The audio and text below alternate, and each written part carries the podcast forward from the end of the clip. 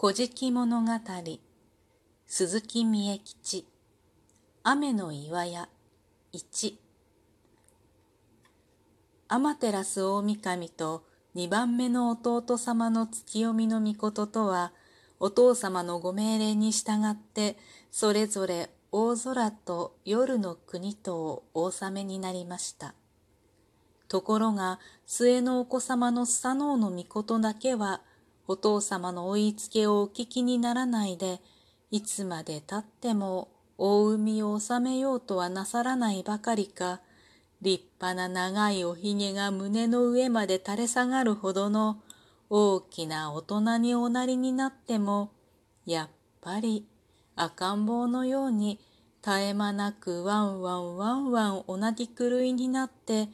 どうにもこうにも手のつけようがありませんでした。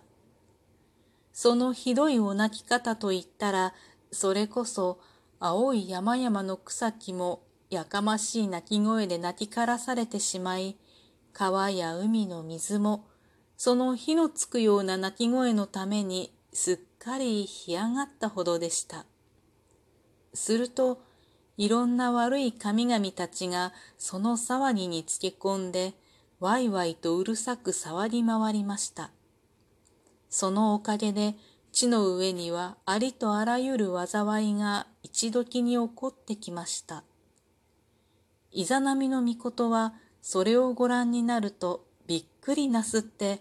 早速スサノオの御事をお呼びになって一体お前はわしの言うことも聞かないで何をそんなに泣き狂ってばかりいるのかと厳しくお咎めになりました。するとスサノオの御事は向きになって、私はお母様のおそばへ行きたいから泣くのです。とおっしゃいました。イザナギの御事はそれをお聞きになると大層お腹立ちになって、そんな勝手な子はこの国へ置くわけにはいかない。どこへなりと出て行け。とおっしゃいました。御事は平気で、それではお姉上様においとまごいをしてこよう。とおっしゃりながら、そのまま大空の上の高間の原を目指してどんどん登っていらっしゃいました。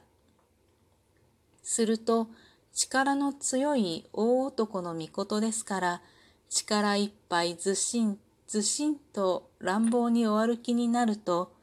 山も川もめりめりと揺るぎ出し世界中がみしみしと震い動きました。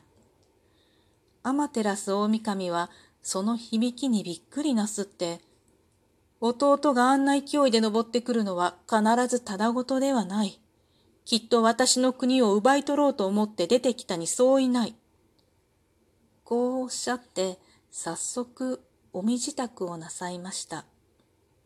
女神はまず急いで髪を解いて、男曲げにお湯になり、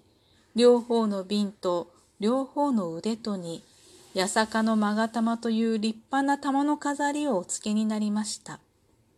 そしてお背中には五百本、千本という大層な矢を覆いになり、右手に弓を取ってお突き立てになりながら、勢い込んで足を踏み鳴らして待ち構えていらっしゃいました。